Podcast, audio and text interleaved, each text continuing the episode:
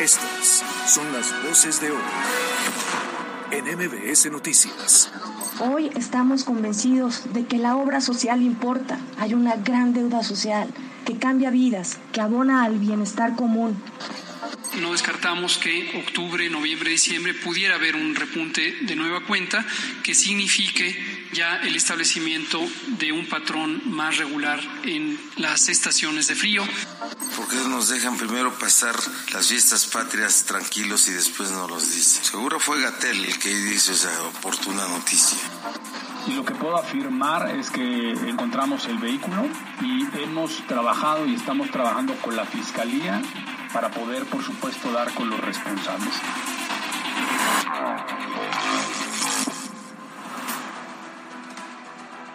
¿Cuántas Miriam Vázquez habrá en Puebla deambulando?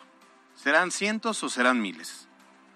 ¿Cuántas mujeres deben padecer a diario la falta de justicia, la revictimización, el abuso, la incertidumbre y sentirse ignoradas por un sistema que en el discurso juran que les van a resolver sus problemas, que será justicia, que alto a la violencia, que la alerta de género, pero que en la práctica las hunden realmente en la desesperanza?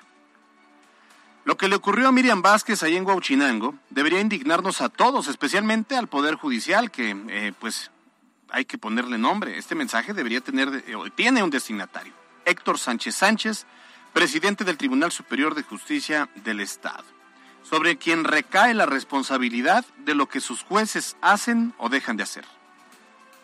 El pecado, el error, por el que además no se puede señalar a Miriam, pero fue liarse con un tipo como Ramón N., quien fue su pareja sentimental. Este sujeto abusó sexualmente de la hija de Miriam, identificada como Andrea, que en aquel momento tenía 14 años. Tras violarla, Andrea quedó embarazada. Una vez que nació el bebé de Andrea, producto de la violación con Ramón, este sujeto se la llevó, se llevó al recién nacido y a una segunda hija de Miriam y se las llevó hasta Tijuana. Tras la doble denuncia por violación y por sustracción de menores, Ramón fue recluido, pero en México Basta, con, con tener influencias y en una de esas ser hermano de un juez para que con ese tráfico de influencias salgas libre de la cárcel. Es lo que ocurrió con Ramón. El juez cambió el delito de violación a estupro y entonces salió en libertad y anda campante por las calles. Pero eso no es lo más grave, sino que Miriam padeció un segundo calvario. Cuando acudió al juzgado de Huachinango a denunciar a Ramón, apareció Mario. ¿Quién es Mario? Bueno, ese tipejo funge como asesor jurídico de la Comisión Ejecutiva Estatal de Atención a Víctimas. El personaje que tenía que orientarla, que ayudarla, terminó por violarla. Tras haberla drogado, abusó de ella y abusó también de la poca confianza que Miriam aún tenía en las instituciones. Y el caso de Miriam ha encontrado resonancia en los medios de comunicación y hasta del gobernador mismo, afortunadamente. Pero ¿Cuántos casos ocurren a diario donde el abuso queda impune, donde las víctimas duermen llorando y lloran durmiendo, y donde ya no queda esperanza alguna? Por eso la gente, mucha gente ha dejado de creer en la justicia, ha, creado ha dejado de creer en los partidos políticos, ha dejado de creer en la autoridad, ha dejado de creer en las instituciones y también ha dejado de creer en nosotros como sociedad. Ojalá que ya no haya más Miriam Vázquez en Puebla. Yo soy Alberto Rueda Esteves y esto es MBS Noticias.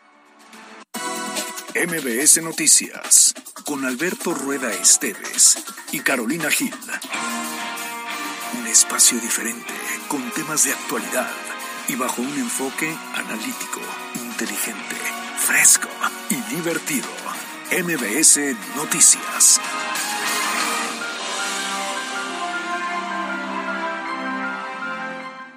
Primera llamada, segunda llamada, tercera llamada. Empezamos.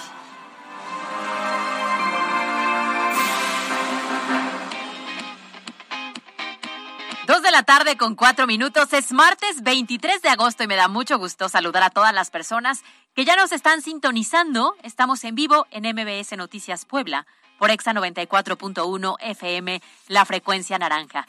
Y como todas las tardes, me da muchísimo gusto realmente compartir este espacio con mi querido Alberto Rueda. ¿Cómo estás? Bien, Caro, muy bien, con el gusto de saludarte a ti, a todo el auditorio que ya desde las 12 en punto están pendientes de MBC Noticias. De aquí a las 13 tendremos toda la información de lo más relevante que ha ocurrido en Puebla, en México y el mundo. La verdad es que muchas gracias por sintonizarnos a través del 94.1 de FM, la frecuencia naranja, y también quienes nos están viendo desde, desde nada más y nada menos que eh, Facebook Live. Así que agárrese porque esto se va a poner muy bueno como cada tarde. Así que en redes sociales nos encuentra como arroba mbs noticias pue, arroba cali-gil y arroba alberto rueda e. De igual forma les recordamos que tenemos el número de WhatsApp donde recibimos sus comentarios, sus opiniones a través de todo lo que tocamos a lo largo de estos 60 minutos de información 22 25 36 15 35 para estar en contacto directo y que ustedes pues regístrenlo para que nos den sus opiniones al respecto de cada cosa que platicamos, hasta de la chorcha informativa. Como que va a llover hoy, ¿no? ¿Crees? En la mañana había unos nubarrones sobre Puebla. Pensamos que a esta hora iba a estar en la lluvia y no. Y nada. Ya, ya estamos muy cambiantes. Está como mi humor. O sea, amanezco de buenas, luego de malas, luego feliz, luego triste, está, luego quiero sí llorar. está terrible el clima entonces, así es como tú, ¿no? Se me hace que el clima es como mujer como yo. Bueno, oye, pues hay mucho que dar el día de hoy, así que si te parece bien, arrancamos. Vamos. Los temas de hoy en MBS Noticias. Extraído por... El éxito de mi futuro lo aseguro en el CELA. Comunícate 222-234-4420. Soy CELA. Centro de Estudios Las Américas. Y arrancamos con la información de este martes 23 de agosto. Ayer en este mismo espacio le dábamos a conocer sobre una nueva explosión causada por la ordeña de una toma clandestina en territorio poblano, esto por la zona de San Lorenzo Almecatla. Bueno, pues resulta que al final todo eh, pues llevó a una, una contingencia más grave de lo que pensábamos, ¿eh? Pues la acumulación de gas LP al interior de una bodega particular fue lo que causó este siniestro que dejó cinco lesionados, todos ellos de gravedad, y que bueno, pues obviamente otra vez nos pone este, este tema en la agenda. Oye, lamentable que se repitan las historias, ¿no? Parece que no entendemos porque esto no es nuevo para nosotros. Ahora, vamos a ver qué es lo que ocurrió en cuanto a las personas heridas. Eh, presentan quemaduras que van del 45 y hasta el 76% de la superficie corporal, pero uno de ellos presenta el síndrome del gran quemado porque tres cuartas partes del cuerpo fue alcanzado por las llamas. Así lo dijo el secretario de Salud, José Antonio Martínez García. Tenemos a un paciente de 23 años con el 45% de superficie corporal quemada, muy grave. Un paciente de 36, masculino de 36 años con el 70% de superficie corporal, se llama el gran quemado, muy grave, está intubado. Tenemos a otro paciente de 18 años de edad con el 50% de superficie corporal quemada, muy grave también a otro paciente de 23 años de edad del 30% de superficie corporal quemada. Él se encuentra grave. Y tenemos al quinto paciente, es masculino de 27 años de edad, 56% de superficie corporal quemada, muy grave, gobernador. Bueno, pues ahí lo tenemos. La verdad es que sí es una, una tragedia nuevamente. Por fortuna, en una zona no habitada, pero pues sigue siendo el tema de siempre. Compran inmuebles, los propios guachigaceros ahí hacen, eh, ya saben que debajo de ese inmueble ahí pasan ductos, los cortan y pues hacen negocio. De las suyas. El problema es que tú, como ciudadano normal o como autoridad, la realidad es que pasabas por este punto y no era tan fácil de identificar. Entonces ahí también está el riesgo, porque tú ves un bodegón. Exacto. Pero tú al interior pues no sabes qué hay. Ahora, el tema también aquí cabe destacar, Caro, que este inmueble donde eh, se generó la explosión está ahí muy cerquita de la puerta 6 de Volkswagen, donde eh, de, de, inicio entran y salen trabajadores o camiones de logística o qué sé yo, eh, que puede generar pues una tragedia mayor. Luego, una empresa tan importante como Volkswagen, pues me imagino que no se va a quedar con los brazos cruzados. Digo, puede estar pendiente de lo que ocurra en su territorio, en, en, la, esta zona industrial, pero pues lo que pasa afuera, pues no le toca, ¿no? Entonces es no como le toca, sea, pero sí lo pone en riesgo. Pero lo pone en riesgo, o sea, y, y, deberán ahí tomar cartas en el asunto. Ayer, precisamente, arribaron elementos de protección civil del municipio de Cuautlancingo, se sumaron elementos del Ayuntamiento de Puebla y de protección civil estatal, pues para controlar el siniestro. Pues sí, por cierto que para tratar de controlar este delito, esta mañana el gobierno del estado informó que van a proponer en la mesa de seguridad una revisión de todas estas bodegas de la zona industrial para evitar que se almacene combustible ilegal o que haya tomas clandestinas, como en este caso. Pues sí, lo que decíamos, ¿no? Si no es visible, pues a lo mejor identificar si hay movimiento sospechoso, para que pues puedan hacer una revisión real y no poner en riesgo a la gente, porque está disfrazadísimo. Sí, además aquí lo hemos dicho, si usted ve que entran y salen pipas en un inmueble raro, que no tiene forma, que no es una empresa, que pues obviamente están ahí, son pipas cachirules que se están metiendo a estos inmuebles y que están generando un delito que pone en riesgo a la, a la, población. Claro, quienes trabajan en la zona o quienes viven en la zona, en este caso no es zona habitacional, pero cuando estamos en nuestra casa identificamos perfectamente bien cuando algo está fuera de la normalidad, ¿no? Cuando algo sospechoso, un visitante sospechoso, un vehículo sospechoso, pues sí, también formamos nosotros parte de esta comunidad y tenemos que apoyar. Pero a mí me parece algo correcto que se hagan este tipo de revisiones, porque ante este disfraz, pues es muy difícil identificar el delito y por lo tanto sigue el riesgo. Sí, oye, esto me recuerda, Dios no lo quiera, tocamos madera para que nunca vaya a ocurrir, pero miren, no, no olvidemos el, la tragedia de el 1992, yo tengo como muy fresco en mi memoria, obviamente lo vi por televisión, donde en Jalisco pues ocurrió una explosión, precisamente se sale de control una ordeña y los ductos que pasaban de gas sobre la, una población, que estaba yo buscando cuál es, San Carlos y Las Conchas, en, en una colonia ahí en, en, Analco, en Jalisco, pues provocó realmente, eh, imagínate en ese tiempo, 212 muertos, 69 desaparecidos y 1.800 lesionados. Quedaron destruidos 8 kilómetros de calles porque salió, salió totalmente de control y fue explotando en cadena. Claro. Y lo que menos queremos es un escenario trágico de nueva cuenta en Puebla, porque lo hemos tenido en algún ah, otro claro. momento, y lo que menos queremos es traerlo hacia el Estado. Sin embargo, el riesgo es latente y las autoridades tendrán que actuar ante lo que hemos presentado. Recuerda en el 2010 lo que ocurrió allá en San Martín Texmelucan. Fue una que fue, claro, tragedia. un fin Entonces, de semana que se convirtió de verdad en un infierno en esa zona. Así que bueno, pues ahí está. Es una tarea pendiente que, a ver, me parece que en lo que corresponde al Estado y a los municipios, están haciendo su chamba de lo que les toca. Pero realmente, eh, al, al, al, ser un tema de, pues sí, de delincuencia organizada, pues yo creo que está, queda de ver el, el, el gobierno, federal. gobierno federal, honestamente. Claro, sí, coincido contigo. Y porque no solamente ocurre en Puebla, ocurre en varios puntos sí. de la República Mexicana. Alberto Rueda Esteves y Carolina Gil.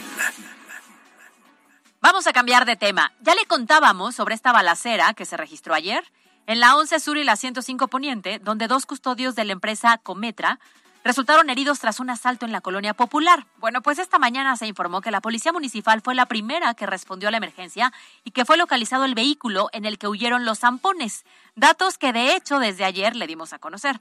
Bueno, la novedad es que los elementos policíacos trabajan junto con la Fiscalía General del Estado para localizar a los responsables. Escuchemos lo que dijo el presidente municipal de Puebla Capital. Policía Municipal ha estado muy actuante, el día de ayer fue un día complicado. Estamos conteniendo y estamos trabajando 24/7 en este tema tan importante, la seguridad pública. Y lo que puedo afirmar es que encontramos el vehículo, ¿sí? en donde estas personas eh, huyeron y hemos trabajado y estamos trabajando con la Fiscalía para poder, por supuesto, dar con los responsables. Ahora, hay que eh, también eh, aclarar una cosa, o sea, el robo como tal, mmm, digamos, no se inhibió, o sea, se genera la balacera, pero al final los, los, rateros sí se llevan una bolsa de las tantas que estaban ahí porque querían surtir algún tipo de cajero y todas estas operaciones que hacen y al parecer sí logran llevarse una lana sí, y una buena no el total. lana. ¿eh?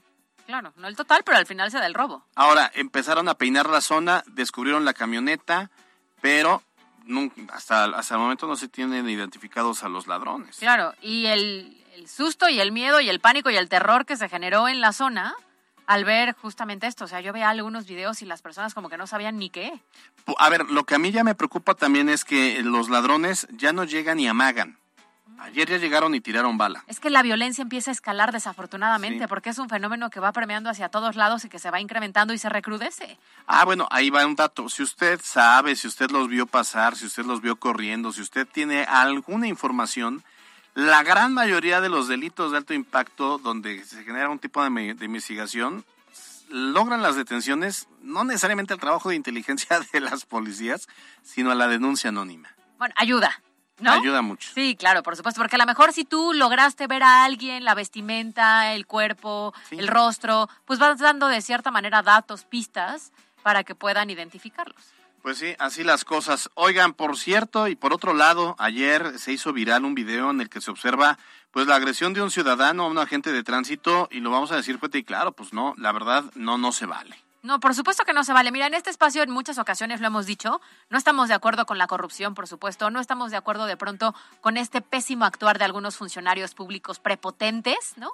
Eh, que escudados en esta investidura que tienen, pues se comportan muy mal ante Sí. los ciudadanos, que al final lo que llegamos es a recibir un servicio. Así es. Pero tampoco estamos de acuerdo con la otra parte. O sea, Sí, las no. agresiones al final van parejas para el que sea, no deberían de estar permitidas. Al funcionario lo cesan de su cargo, le ponen una multa, lo sancionan y a veces a los ciudadanos pareciera que no. No, no se justifica. Por nada se justifica la violencia. Digo, si no estamos de acuerdo con una multa una sanción de la autoridad, pues tenemos, la verdad es que seguir el camino. O sea, hay que ir con la Contraloría, hay que denunciarlo. También entiendo que es, eh, responde al hartazgo de que salen y pegan y copian, pegan el machote de... eh, se ha canalizado a asuntos internos y de ese asuntos internos nunca sabemos nada, ¿no? Parece que no se le da seguimiento. Pero pues ese es el camino, porque la violencia no nos va, no nos va a llevar a nada. El Ayuntamiento de Puebla ya inició una investigación al respecto y esta mañana Eduardo Rivera Pérez, eh, presidente municipal de Puebla, hizo un llamado pues para que respetemos todos la ley, que es lo que todos debemos hacer, tanto autoridades como ciudadanos, que ya decimos es lo que nos toca. Pues sí, es de ida y vuelta, el respeto al final. Alberto Rueda Esteves y Carolina Gil. Oigan, buenas noticias en temas de la pandemia. Mire, resulta que en las últimas 24 horas, ahora, se lo vamos a decir, pero no se quite el cubrebocas terminando la noticia que le vamos a dar. Es que ya los conozco. es son buena canijos, noticia, son pero, canijos. pero no se relaje. Carajo. Bueno, las últimas 24 horas se reportaron apenas 29 contagios. Como quien dice, estamos saliendo de la quinta ola, o como lo dijo hoy el gobernador Barbosa, escuchen. 29 casos de contagios en un día martes, aunque es de bajo índice, pero es, es muy alentador. Voy a decir una frase tipo chiapaneco, le quebramos la madre a la quinta ola. Santa María. güey. Esa Ay, a qué sus fuerte. hijos, gobernador. O sea, yo hubiera dicho ya estamos saliendo de la quinta hora, ¿no? para hacer más política Ah, y me prudente. gusta más como lo dijo el gobernador. Sí. sí, sí me gusta. Y a ver, sí, pero no. Sí, no. O sea, es cierto que vemos una tendencia a la baja que ya nos habían dicho las autoridades sanitarias que iba a ocurrir en la recta final de agosto y principios de septiembre. Pero sí hay que ser cautelosos y no hay que destramparnos porque si no luego viene otro repunte. Ahora, no se registraron defunciones, también es algo muy bueno. Y además se anunciaron nuevas jornadas de vacunación a partir de hoy martes 24 y hasta el miércoles 25. Comienza la vacunación pediátrica y segunda dosis de 12 a 17 años en 34 municipios. Además, atención, porque miércoles y jueves se aplicará segunda dosis de 12 a 17 años y tercera dosis adultos de 60 años en Atlisco, Puebla Capital, San Andrés Cholula y San Martín Texmeluca. Ahora, eh, fíjense que, por cierto, que agosto ya pues está acabando, le quedan prácticamente ocho días y cada vez huele más ah, ya chalupitas, tostadas, molotes, pozole, pozole de, de rojo o blanco. Yo blanco. Blanco. Unas chanclitas. Hay verde, una No, chancla. Unas chanclitas sí, sí me quedarían bien. a- Un, un Mm, molotito. ah, sí. Yo de, de papita con queso. Híjole, Alejandro te decía, por ahí te encargamos, ¿no? Podrías pedir en Didi, en Rappi algo. ¿Por qué hacen comidas a las dos y media de la tarde? Sí, oye. ¿Ahora qué es eso? Eso, qué, qué groserías. bueno, un molito de panza también. Y bueno, todo esto pues para festejar el 15 de septiembre. Aunque quien quiere agüitar la fiesta, pues es el subsecretario de Salud, el tío López Gatel, quien ya advierte un nuevo repunte de casos a partir de octubre. No descartamos que octubre, noviembre, diciembre pudiera haber un repunte de nueva cuenta que signifique ya el establecimiento de un patrón más regular en las estaciones de frío y esa es la predicción general que se tiene para COVID-19. Ay, hasta hace unos meses era cauteloso y no proyectaba nada a futuro. y resulta que ahora sí. ¿Dónde quedó su abrácense, salgan? Exacto. Salgan, no pase nada. No, bueno, pues ahora dice que hay una quinta, a ver, una sexta ola. Eh, El tema es que no lo dudamos, ¿no? Evidentemente por las convivencias, pero que no nos arruine la fiesta antes de que llegue. Esta mañana, incluso desde Casa Puebla, le mandaron un mensajito, pues sí, para que nos deje gritar a gusto. Y ya después, entonces sí veremos los del repunte. Queremos disfrutar por lo menos después de dos años un grito de independencia un poquito más libre, ¿no? A ver, ¿qué dijo el gobernador? ¿Por qué nos dejan primero pasar las fiestas patrias tranquilos y después no los dicen. Seguro fue Gatel el que hizo esa oportuna noticia. En fin, mira, ya sabemos cómo actuar, cómo hacerle cuando venga el repunte de otra ola. No manches, ya hasta sus propios compañeros de partido ya les dicen, ah, seguro. ¿Quién, quién, una tarugada, ¿quién? A Gatel. Pues sí, ¿y quién lo Ah, dijo? Pues Gatel, es que ya uno crea reputación y se echa a dormir. Como Sí, dicen, sí, crea sí. fama y échate a dormir. Sí, ese López Gatel. A ver, lo cierto es que ya, en serio, entre uno y otro, pues sí, hay que cuidarnos. Va a haber aglomeraciones en la fiesta, en la fiesta mexicana. Muchos después de dos años ya van a querer ir a, a echar el bailongo, va a dar el grito en, la- en- en el Zócalo, va a estar Alejandra Guzmán, van a estar los Askis. ¿Quién más va a estar? Habían dicho primero. Este, Bueno, y muchos restaurantes también Ah, van a aprovechar evidentemente para sus noches mexicanas, muchos salones de fiestas lo van a hacer, o en casa. Digo, por mucho en casa te reúnes con amigos y con familia y eso también implica un riesgo. Entonces, bien lo dijo el gobernador, las medidas ya no las sabemos, mira, de memoria. claro. Identificamos perfectamente bien cuáles son los riesgos. En esta ocasión no vamos a dejar de festejar, solo hagámoslo con cautela. Yaguarú, va a estar el mariachi Gamamil. Dijimos que íbamos a ver a Alejandra Guzmán, ¿no? Alejandra, pero ella va a estar en Casaguayo. Sí. Dos, tres cancioncitas. No, más bien, no sé, sabemos como 10, 15, ¿no? No, sí, cancioncitas claro, de. Alejandra Guzmán. Pero bueno, a ver, el tema es, no dejemos de usar el cubrebocas. Usted eh, desconfía de todo mundo. O sea, usted, eh, uno sabe cómo se cuida, pero pues, uno no sabe cómo se cuida el de enfrente. Entonces, mejor vale la pena que Y en cualquier momento que tengas un síntoma, sacude con se especialista. usted, se guarda usted. Alberto Rueda Esteves y Carolina Gil. En otros temas, el mes de agosto se conmemora el mes del adulto mayor y en el marco de las actividades alusivas al tema, el presidente municipal, Eduardo Rivera, presentó el programa Diagnóstico para Adultos Mayores. Oye, pues sí, la verdad es que durante la presentación se expusieron cifras sobre la situación en la que se encuentran los adultos mayores en Puebla. Así es como se dio a conocer que, mira, uno de cada cuatro adultos, que no es poca cosa, o sea, es este, el 25%, no tiene acceso al sector médico. Y mira que los adultos, pues la verdad es que ya tienen muchos achaques, normal de la edad. Claro. El necesitan. Y sí, y necesitan pues que lo del médico. El 98% presenta dependencia emocional. Es que imagínate lo difícil que ha de ser después de una, una vida en la que pues fuiste joven, tuviste hijos, estuviste con ellos, tus hijos crecieron, tus hijos se fueron, te jubilas de la chamba, tus amigos pues van poco a poco partiendo en buena onda y de repente pues ya te, te estás quedando solo cada Sí, vez más. Cualquiera pensaría que cuando te proyectas a futuro dices, cuando yo llegue a cierta edad voy a estar jubilado, descansando, ¿no? Sí. Ya sin la presión a la mejor del trabajo y demás, viviendo, eh, ¿no? Con nietos y demás. Ajá, pero tenías un ritmo de vida en el cual salías, ibas, Sí, claro. venías, la chamba, los amigos, y de pronto estás tú, y tú, y tú, y, entonces a veces quitarle a los adultos mayores esa posibilidad de seguir muy activos, en lugar de ayudar, perjudica. Sí, y fíjate que ya hablábamos lo del tema de médicos y ah, eh, es importante mencionar que pues los adultos ya tienen muchos achaques y hay dos cosas. Primero, no, no tenemos la cultura de que el adulto mayor, ya sea los hijos o el adulto mayor, si por propio pie, vaya al médico a checarse la presión, el azúcar y todo, la, eh, la artritis, que si las rodillas, que si lo que sea. Y en segundo lugar, no hay tantos especialistas geriatras y se necesitan muchos. Es de hecho la profesión del futuro y los médicos actualmente van a especialidades de pediatría, de este pues de neurología, de todo, El tema de, cirugías plásticas, por ejemplo, ¿no? ¿no? Eh, ginecología, todo, y no le entran a la geriatría. Hay Oye, poquitos. Pero ahorita que dijiste eso, fíjate que yo conozco a varias personas que cuando llegaron al punto de tener que ir con un geriatra, les pegó muy fuerte. Porque entonces ahí ya empiezas a entender, pues sí, la realidad, llegamos a sí, otro, pero a otro escalón de esta vida, ¿no? Pues se lo tienes que entender. Claro, y entonces tu cuerpo pues empieza a tener seguramente eh, pues a- algunas limitantes de la edad. Entonces, pues sí, hay que, hay que atenderlos y hay que estar presentes y acompañándolos. Por cierto, saludos a mi pediatra, mañana me toca consulta. Tu pediatra. Saludos al Bueno, veterinario. ¿Qué más? ¿Qué más está pasando con los adultos mayores? Bueno, pesimismo y depresión, como ya lo decías, Caro. La mitad no cuenta con la alimentación necesaria y el 76% tiene criterio alterado o síndrome geriátrico. Ya lo que decíamos. Vi un... Bueno, ahor- ahorita lo comento. Oye, a ver, las autoridades presentaron este proyecto como respuesta para atender a los adultos mayores. Es justamente un diagnóstico, digamos, una evaluación que se hizo entre el DIF municipal y la UAP. Y creo que es importante porque para poder ayudar necesitas primero saber en dónde estás parado. Así lo dijo la presidenta del patronato del sistema municipal DIF, Liliana Ortiz. Hoy estamos convencidos de que la obra social importa. Hay una gran deuda social que cambia vidas, que abona al bienestar común y que es factor determinante para el crecimiento y desarrollo de una ciudad.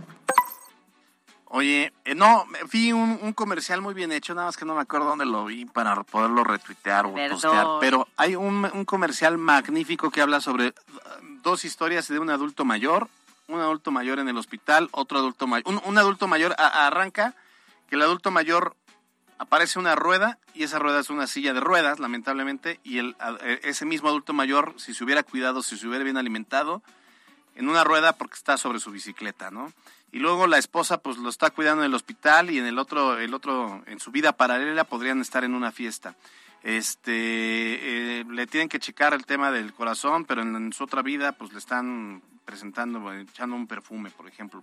Cosas así de, de cómo son, eh, cómo, cómo desde ahora tenemos que ir viendo qué onda, qué vamos a hacer con nuestro adulto mayor. Claro, al final somos el resultado de nuestras propias decisiones, ¿no? Entonces, lo que hoy comes, lo que hoy te ejercitas o no, lo que hoy lees o no, lo que hoy compartes o no, al final es un reflejo en la edad adulta. Entonces, valdría la pena que todos tuviéramos este em, cultura de la prevención Sí, para claro. que desde ahorita nos estuviéramos cuidando porque, bueno, tú y yo tan chavitos ya no estamos, ¿no? No Estamos en el todos, momento perfecto. Si quieres, ¿no? habla por ti. Ya cuando la rodilla te indica si va a llover o no, debo decirte que ya no estamos tan jóvenes.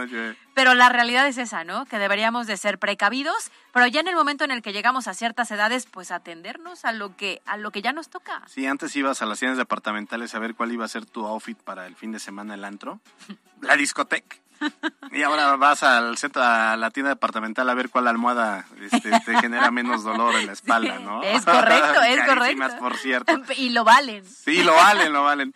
Bueno, pues a decir verdad es bastante alarmante escuchar que la mayoría de las estadísticas pues rebasan el 50%, siendo los adultos mayores parte importante de nuestra sociedad, pero bueno, pues esperemos que ese programa logre disminuir la problemática y brinde el apoyo que realmente se necesita, porque mira, también hemos visto y lo hemos documentado, yo en la, en la mañana en Telediario llevo ya dos semanas donde hay adultos mayores que van y los abandonan en la calle, en la calle, o sea, ya los hijos ya quieren la casa y van y los avientan. Pareciera que se convierten en una carga, ¿no? Y no te pones a pensar que al final ellos te cuidaron cuando eras niño, ellos Claro. te formaron cuando eras niño. Entonces, nos toca, en algún momento nos toca a nosotros. A mí, ¿sabes qué me, me preocupa?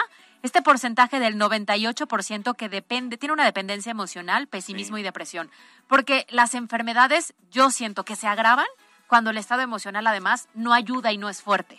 Y entonces todavía eso puede generar que tengan mayores problemas o menor calidad de vida en estos últimos años. Sí, mire, ¿cómo queremos nosotros llegar a ser adultos mayores? Pues felices, contentos, agra- agradecidos con la vida y no, no, no de esta manera. pues. ¿Tiene adultos mayores en casa, abuelitos, papás? Cuídenlos. Porque el día que no estén, ahí es cuando los queremos. Pero nosotros te cuidamos siempre. con- Gracias, equipo. Alberto Rueda Esteves y Carolina Gil. Bueno, cerramos los temas de hoy con este tema que la verdad nos ha indignado. Después de que Miriam Vázquez exhibió las irregularidades de la Comisión Ejecutiva Estatal de Atención a Víctimas al intentar denunciar la violación que le hizo Mario N., asesor jurídico que le pues ayudaría a recuperar a sus hijas, ya le decíamos en la editorial, al ser raptadas por su padrastro Ramón N. Bueno, hoy se reveló que la encargada de despacho del eh, CEAVI, Miriam Itzel Chávez Gómez, y su equipo de trabajo presentaron su renuncia. O sea, no renunció el tipo, ¿eh? Renunciaron ellos como encargados eh, y pues cómo no, después de la forma en la que estuvieron eh, evidenciadas por su pésimo trabajo. Hay que recordar que fueron varios, en serio, varios funcionarios que durante todo este proceso de su denuncia no la pelaron, no le hicieron caso e incluso la revictimizaron. Entre las personas que mencionó fueron los agentes del Ministerio Público Hugo Israel Pineda y Víctor Sánchez Martínez, Gloria Báez, Hilda N. y Marina Bonilla de la Fiscalía Especializada en, Inves- en Investigación de Delitos de Violencia de Género contra las Mujeres. A ver, ya vimos entonces aquí reacción de la Fiscalía General del Estado. O sea, la Fiscalía lo que le toca ya lo resolvió. Falta al Tribunal Superior de Justicia, el Poder Judicial. El, eh, pues, el, el propio Gilberto Higuera Bernal, fiscal, ya salió a dar la cara, ya está tomando por lo menos decisiones. Ah, estamos esperando a Héctor Sánchez, el presidente del tribunal. Porque además este es un caso. No sabemos en cuántos hay algo similar. Y a mí me llama la atención que una mujer no logre empatizar, ayudar a otra mujer que está denunciando lo que acaba de padecer y que además se me hace indignante y terrible. y que tú como funcionaria no le hagas caso.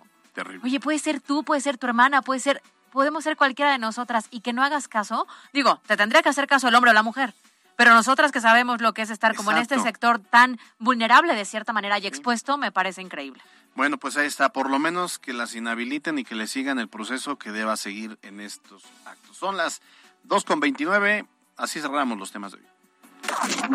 Los temas de hoy en la cancha. Pese a recibir un duro golpe por parte del peruano Anderson Santamaría del equipo Atlas, el medio ofensivo de la franja, el uruguayo Maximiliano Araujo, no tendrá mayores problemas para poder jugar el próximo viernes frente a Juárez en partido correspondiente de la fecha 11 de la Liga MX, en lo que sin duda es una gran noticia luego de las múltiples lesiones que han padecido varios jugadores camoteros. Para MBS Noticias, Miriam Lozada. En Facebook Live, MBS Noticias se ve y se escucha. Instagram, Alberto Rueda E. Envía tu mensaje directo al buzón MBS 2225 36 15 35. Tenemos, tenemos eh, mensajes del auditorio, terminación 2502. Hola, ¿saben si el partido de Perico será televisado? Los lo televisa y es y en ESPN. ¿Y yo qué? Oye, Moisés Quintana, que agradecemos su mensaje a través de Facebook, nos dice, buenas tardes, Caro y Albert. La verdad es que el sistema de justicia de todo el país está por la calle de la amargura. Todos lo sabemos. Eh, pero, ¿qué podemos hacer como ciudadanos? Solo el escándalo a través de los medios de comunicación es como a veces se apoya a las víctimas. Bueno, escándalo, denuncia. Sí, la verdad es que sí, 9271 la terminación dice, y también es un calvario el ir a denunciar desde el robo de un celular, de una cadena, de una cartera, imagínate un robo a casa habitación o una violación. Sí, claro. Sí, ya desde el Ministerio Público ya te metes en esas broncas. Es ¿no? más, ni siquiera tienes que llegar. Como ya sabes cómo es el proceso, o sea, ya la piensas 20 veces para ir a Ese es denunciar. el problema, Claro. no debe ser. Serge nos dice, buenas tardes, qué buen editorial, Albert. Muchas Pero gracias. ¿dónde queda el presupuesto para la justicia? Ni el PRIAN ni Morena. ¿Quién? Dime quién es el valiente. No, no. ¿Quién podrá no, defenderlo? Este, el, el problema de, de la justicia en México pues, no, no nació en el, no nació con la llegada de López Obrador. O sea, desde el PRI, desde el PAN han hecho lo que han querido. Solamente que hoy ya hay incluso menos, menos filtros. O sea, los filtros que antes medio habían, hoy, hoy ya no existen. O- Y más a- a- promesas. a- antes había, por lo menos en los ministerios públicos o en las fiscalías, en entonces procuradurías, había como unidades de transparencia o unidades de atención. Entonces tú, si te trataban mal, por lo menos llegabas a esas mesas de atención y ya por lo menos medio hacían la payasada, bueno, la pantomima de que... pero había una, una serie... Hoy no existe nada de eso. Sí, no. O será el mismo cuento, pero más directo. Exacto. Oye, Rupis Bebé dice, a él se le antoja, ¿es él o ella? Bueno, se le antoja un molote de requesón con dos rajitas de cuaresmeño. Ay, No estaría mal. sí. Saludos cordiales, Alberto Yacaro, buen programa y buen provecho, banda. 8076 la terminación, dejen ustedes las chalupas o el pozole. ¿Dónde quedan las pelonas? Espero septiembre para volver a comer unas tres. Apenas comimos pelona, no estaban tan buenas. Pero sí, una buena pelona debe tener, obviamente, carne, carne así deshebrada, rica, una salsa verde. Yo siento que en toda la comida, cuando es mexicana, el medio gol es las salsas. Sí, claro. Tiene que ser una buena Porque la- el resto de los elementos es compartido comúnmente, ¿no? Pues la lechuga es lechuga, ¿no? el jitomate es jitomate. La pelona sí, es, esa es la que está remojada en aceite, ¿no? Sí. Pero también es cierto que conforme cambias de estado, cambias de antojitos mexicanos Ah, claro. típicos, ¿no? O sea, los famosos, ¿cómo se llaman estos? Los pambazos, que yo aquí los conozco con frijolitos y quesito en las fiestas infantiles. En la Ciudad de México son distintos, ¿no? Entonces, lo que nos sobra es variedad gastronómica para septiembre. Sí. Lo que nos faltan son días en septiembre para probar todo. Ay, sí. Oye, sí nos dice eh, Rupis Bebé, para la garraspera de Alberto, dos tequilitas con harto limón. ¿Tenías garraspera? No, que yo Le estás haciendo al cuento. Me empezó a leer, pero medio raro, como... Hugo Lalo dice que ahorita se le antoja una semita. De la De la América, América, bien, bien picosa. picosa. Apenas estaba yo comiendo unos tacos de asada y me, me encontraba los dueños de las semitas de América. Ay. ¿cuáles son esas? Las de cabeza, las que están ahí sobre la 2 norte. Más o menos entre la 14 y la 16. No, entre la 10 y 12. 12 y Invítame, 14. no, no recuerdo haber ido. ¿Crees que las coma? creo Sí que conocen las fue, mitades de cabeza del América. Sí, de suadero. Sí, no, mira, hasta de mí, es que es una Sí, sí, niña. como. Tú, Jules, también sí, la- pues, lo conoces. ¿Eres de Puebla?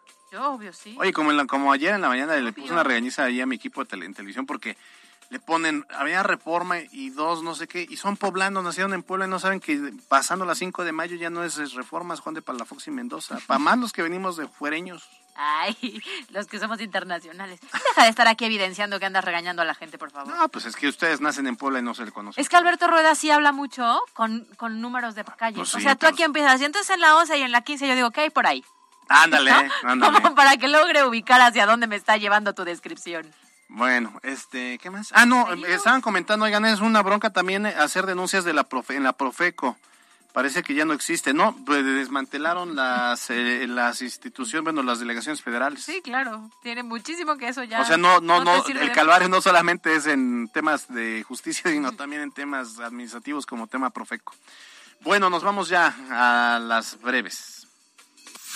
Instagram, Caligil 3. Las breves de MBS Noticias.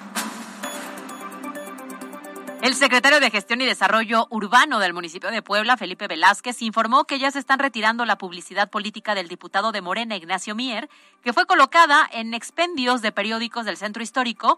Por otra parte, también mencionó que en el caso de no quitarlo, en su totalidad antes del 24 de agosto se procederá a multar a la empresa por incumplimiento. El titular de la Secretaría de Gobernación Municipal, Jorge Cruz, informó que se otorgarán hasta 500 permisos para ambulantes en la verbena popular del 15 de septiembre. Eso dependerá de la disposición de los comerciantes y de la organización. De acuerdo con la Dirección de Protección Animal del Ayuntamiento de Puebla, ocupa el segundo lugar nacional el maltrato animal, por lo que la Secretaría de Medio Ambiente de la capital reporta que hasta la fecha han atendido más de 1.700 reportes. Esta mañana el gobernador Barbosa comentó que en cuanto se tengan listos los uniformes escolares se hará la entrega para el ciclo 2022-2023 a más de 15.000 escuelas. A raíz de la sequía se indemnizarán 1.400 hectáreas de cultivo que fueron afectadas, mismas que están localizadas en 20 ejidos de diferentes municipios de la Mixteca poblana, así lo informó el gobernador del estado. La Secretaría de Movilidad y Transporte suspendió a cinco conductores de transporte público tras dar positivo al consumo de estupefacientes en 810 exámenes toxicológicos aplicados del 8 al 19 de agosto en 34 rutas. En Información Nacional, la Comisión de Defensa Nacional realizará una sesión para votar por la propuesta de la diputada de Morena, Laura Imelda Pérez, quien busca hacer obligatorio el servicio militar para mujeres, el cual actualmente es voluntario. Y en información internacional, el expresidente de Estados Unidos, Donald Trump, está siendo investigado por posible mal manejo de documentos clasificados de su época como presidente, quien a su vez también está pidiendo paralicen la investigación en contra de su residencia en Mar del Lago. Twitter, Alberto Rueda E. Con peras y manzanas. Qué bonito Tlaxcala, ¿no, Caro? Sí me gusta, y sabes que me gusta que cada vez tiene más atractivos. Sí. No solo Carlitos Rivera, que hay que mencionar. Pues mira, ya que sirva para algo, la verdad es que le ha dado mucho impulso al Estado. ¿eh? que sirva para Ya algo. que para Sirve algo pa- sirva. A mí me serviría para mucho. Fíjate que esta Pero, no, pues para que me ¿Para hacer cante. Carlitos y Caritos? Para- no, para que me No, cante. bueno, entonces, ¿para qué? Ya, ya está casado. Es su nombre, es papa casada. ¿Ah, sí? Sí, ya, ya. Pero oye, Guamantla, por ejemplo, ¿no? O sea, la Guamantlada ahora, el fin de semana. Sí, Fue una cosa, sí, afortunadamente después de dos años en los cuales no se pudo llevar a cabo, Claro. yo he ido a Tlaxcala a una tienda.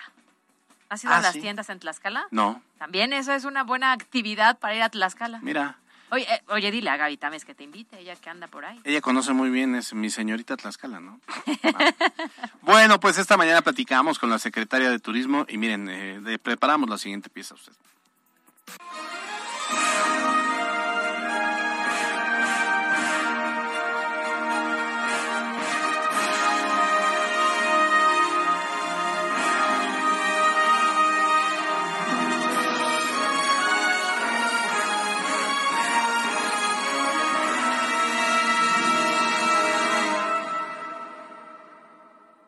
Tlaxcala sí existe, y vaya que se trata de un estado pequeño en territorio, pero gigante en riqueza, gastronomía, cultura y sobre todo, tradiciones. Después de haber conocido tantas ciudades, te juro que como tú no hay otros lugares. Y ahora el nombre de Tlaxcala ha quedado inscrito en las páginas del récord Guinness con la elaboración del tapete monumental más grande del mundo. Y para eso platicamos con Josefina Rodríguez Zamora, secretaria de Turismo en el Estado, que nos habló de este importante logro. Tlaxcala está de fiesta, sigue de fiesta y seguirá de fiesta, pero sobre todo hoy le dimos un plus al evento mágico que sucede año con año, que es la noche que nadie duerme, el arte efímero, pero hoy tiene eh, pues ese gran, gran dato que es un récord Guinness a nivel mundial. ¿Cuánto midió ese tapete y cuántas personas se involucraron en la elaboración? Porque no es poca cosa, la verdad es que vimos tapetes perfectos, pareciera hechos de manera industrial y no, son artesanales.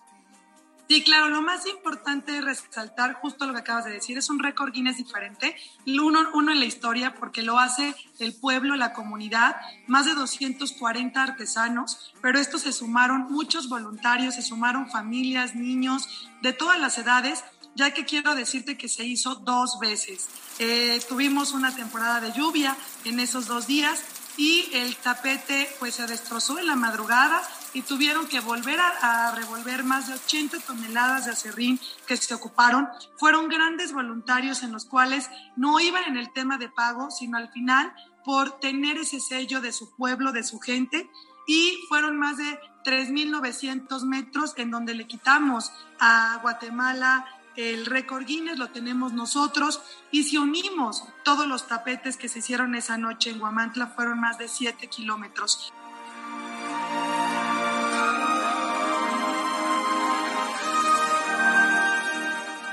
La longitud del tapete fue de casi 4 kilómetros lineales con un punto de partida y de final sin intersecciones con diseños diferentes, originales y creativos.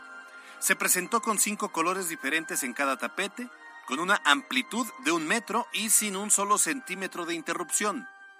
Este gran tapete fue apreciado por más de 250 mil visitantes locales, nacionales y extranjeros que se dieron cita en la gran noche que nadie duerme. ¿Cuánto tiempo tardaron? Porque entiendo entonces ya los estaban preparando, viene la lluvia y lo tienen que volver a hacer, en, o sea, es un doble récord, ¿no? Doble récord fueron 12 horas continuas de trabajo de los artesanos, 12 horas sin parar hasta tener eh, el tapete más largo del mundo.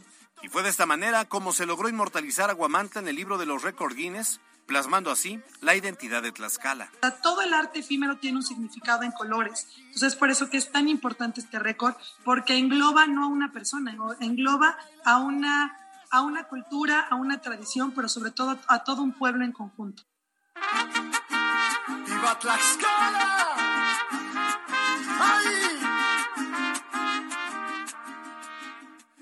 Y adivinen quién nació en Guamantla y ama Tlaxcala. Sí, seguro adivino. Carlos Rivera. En el portal y de nuestra Virgen de la Caridad, las bendiciones que caen del cielo si tomas pulque con un sombrero, de nuestras ferias, de nuestro pan y de la iglesia de Ocotlán, de los salterios tocando un vals de mi viejita luna del cielo, de las haciendas y nuestros es nuestro embajador eh, nato, eso te lo quiero decir, ha llevado a Tlaxcala en alto siempre, pero hoy tuvimos la oportunidad eh, de que su nuevo disco, bueno, su, su, canción que además se escribió en Tlaxcala, se escribió para Tlaxcala, pues se grabara en ella, en cada uno de los municipios, porque habla la canción totalmente de Tlaxcala. Entonces, eso es lo más importante. Y no solo eso, no solo se queda en una canción. Recordemos que eh, hoy la marca Destino está girando por todo el mundo y el aterrizar el eslogan de Tlaxcala sí existe y que, bueno, te invita a un lugar que tú crees que no tenga esa magia y que ahora vas a poder venir a visitar.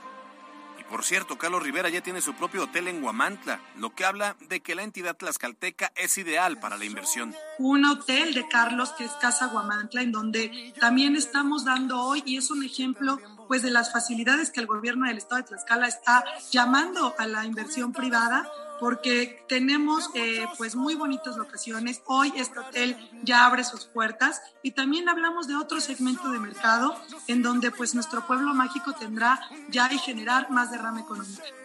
Y por si fuera poco, Tlaxcala ofrecerá otro nuevo atractivo en las próximas semanas que es su feria, tras dos años suspendida por la pandemia que de pronto viene un evento también detonador de Tlaxcala, que es la feria, el cual lo tendremos ya en octubre. Y bueno, tendrá también muchísimas actividades nuevas esa feria en donde es y no se pierda el tema de todos los santos. Así, Tlaxcala nos recuerda que sí existe y que la administración de Lorena Cuellar busca hacerla visible, tangible y cercana a quienes la visitan para hacernos sentir como en casa. No, pero existe eso. Para MBS Noticias, Alberto Rueda Esteves. No te cambio por ninguna playa, yo me quedo hasta el fin de semana. Tú cobijas mis días más fríos, yo me quedo la vida contigo. En la cancha. Los Pericos de Puebla regresan al Estadio Hermano Cerdán con una desventaja de dos juegos a cero y en punto de las 19 horas recibirán el tercer juego de esta serie final de la zona sur, en donde los Diablos Rojos de México vienen en un gran momento, sobre todo con el bateo, y esperan obtener este tercer triunfo que los ponga en la antesala de la final de zona. Para MBS Noticias, Miriam Lozada. Twitter, Cali-Gil. Bueno, son las 2.53. Oye, hay muchos mensajes, se nos están llegando el tema de Tlaxcala, ya salieron a defender, no, qué bonito. Yasmín Curiel, que es una colega eh, reportera nuestra, este, dice, Tlaxcala es un estado muy bonito, cuenta con 46 ganaderías y ya pronto la feria que es mucho más bonita que la de Puebla. Cons, no digas eso. Órale, no se están metiendo con la bonita feria de Puebla, que iba a ser mejor que la de Aguascalientes y no se logró, pero estuvo bonita. Y mira, dice, si no has ido, te recomiendo las tiendas de vaquilla, son padrísimas, la que decías. Sí, te digo que fui a una que me invitaron. Dice, además hay muchos talentos por allá. Carlos Martín Huerta, le mandamos un saludo desde allá. Pati Méndez. Pati Méndez, ¿dónde anda Pati Méndez? Creo que es de consulta. Carlos Rivera, ay, ni lo topo. Yasmín Curiel, de Intolerancia es de allá. La directora de la Facultad de Comunicación de la UAP también es de allá. Mucha gente muy talentosa. Dice, platillos, pollo a la Tocatlán, pollo a la penca y pulques de Nanacamica. Todo delicioso. Le faltaron los tacos de canasta de también de Nanacamica. ¿Ah, sí? Eh, O sea, si voy tengo que comer el pollo, tacos de ¿qué? canasta. Pues puro pollo. Acá tenemos pollo feliz. Patrocínanos. Oye, porque el pulque sí ese no se me da, ¿eh? Ah, es que no, no, has no. probado el pulque curado de avena. ¿Tiene esa consistencia sospechosa rara? Sí. No, no. ¿Por qué? Ay, güey, eh, perdón. Ay, Caro. Te echas tu jugo verde con, con nopal. Ay, no ¿qué? Esa no tiene consistencia rara. Esa además parece que es esta salsita verde así con aguacate. Ándale, un chimichurri. Pero- exacto, pero no, no, el, el pulque sí no. Bueno, ¿qué tenemos? Bueno, pues hoy es el día del internauta. Órale. ¿Ok? Entonces, ¿qué implica esto?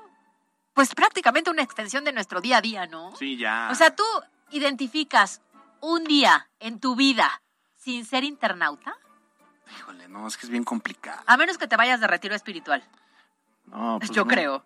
Pero de ahí fuera, o sea, internauta implica esta persona que se conecta a través de internet a diferentes plataformas, redes Pero sociales. es que es todo, sí, ya eso es la vida diaria. A ver, escríbanos al 22 25 36 15 35 quien diga que no ocupa, o sea, que su trabajo y su vida diaria no dependa del internet. Quizá lo haya y no sabemos. No, a ver, es, es probable que yo creo que no.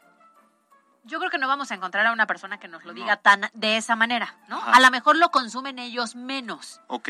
Porque Pero ¿quién una parte con- de nuestro consumo es por trabajo, otra es por ocio, otra es por comunicarnos, ¿no? O sea, se va como dividiendo. Bueno, un conductor de transporte no debería estar con el teléfono, ¿no? Claro, Eh, tu- eh, Estos eh, conductores de autobuses. En tu trabajo no, pero seguramente pues estás en redes sociales, seguramente estás en WhatsApp para que te manden alguna indicación, ¿no? A ver, veíamos ahorita eh, cuánto consumimos y a mí me salió en mi reporte, a ver, en el semanal, el promedio diario fue de 4 horas 31 minutos. Ay, no, yo ni lo quiero decir.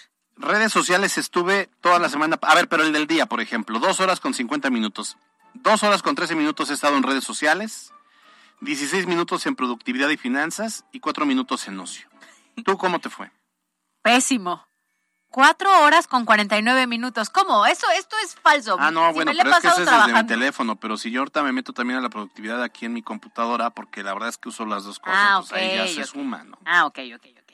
Sí, sí, ahí lo entiendo. Y donde más paso es en redes sociales, y luego productividad y finanzas, Sí, siempre la- y luego el ocio. Sí, nada más te vemos viendo historias, no te vemos nada, haciendo nada. Haciendo. WhatsApp, eh, yo te- 48 minutos, Facebook 47 minutos, Twitter 18 minutos e Instagram también, fíjate qué raro. Ah, Yo WhatsApp 44 minutos, Instagram 41 minutos, TikTok 33 minutos No y YouTube manches. 28 No, bueno. Cali, ponte a trabajar. Ah, haz algo de tu vida. Bueno, pues resulta que la televisión, ahí te va un comparativo. La televisión, la televisión logró llegar a un mayor número de personas y tardó 18 años. Y el internet para llegar a un gran volumen de personas tardó solo 4 años. Sí. Sobre todo yo creo que en lo que teníamos los dispositivos correctos, ¿no? Porque obviamente pues no contabas con una computadora. Seguro ustedes son de mi generación que cuando estábamos en la escuela nos enseñaron hasta mecanografía. Sí, ¿no? todavía. Nosotros sí somos de la generación que fue el no tuvimos internet, al nos metimos en el mundo del internet. Claro. Entonces, en lo que a casa llegaba a esta PC, nos tardamos a lo mejor un poquito. Sí. Pero internet cuatro años y la televisión 18 para que pudiera permear en grandes audiencias. Oye, pero ¿cómo evoluciona el mundo? Porque además se te termina por ser hasta, hasta da miedo, ¿no? O sea, la, la verdad es que la red, yo, yo me acuerdo hace poco tenía, estaba festejando en Twitter creo que 10 años y yo me acuerdo que empezaba, me, cuando me registré en Twitter, que empezaba la tendencia, dos de los que empecé a seguir fue a Jordi Rosado y Adela Micha en ese tiempo. Pero pues hoy es parte de nuestra vida diaria, ¿no? O sea, de, de 10 años a la fecha, ¿cómo ha evolucionado? Y tú les entregas ahorita a los chavos un, un acetato y lo ocupan como frisbee. sí, sí, claro. Les enseñas un CD y lo ocupan como espejo. Les das un cassette, no saben qué onda. Les das un cassette con un lapicero, no entienden la combinación.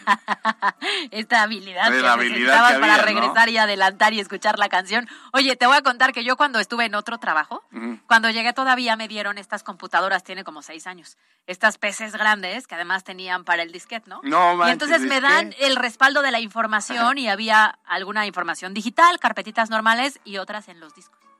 Ajá, y entonces yo decía, ¿y cómo descifro esto? O sea, yo sí lo supe utilizar. Obviamente en la computadora eso ya no servía y te volteabas a ver a los equipos y pues ya no lo traen, ¿no? Entonces era complicado recuperar esa información si es que no la habías digitalizado y la habías dejado como en tu sistema, en, en la computadora. Wow, imagínate. Pero bueno, ahí les va.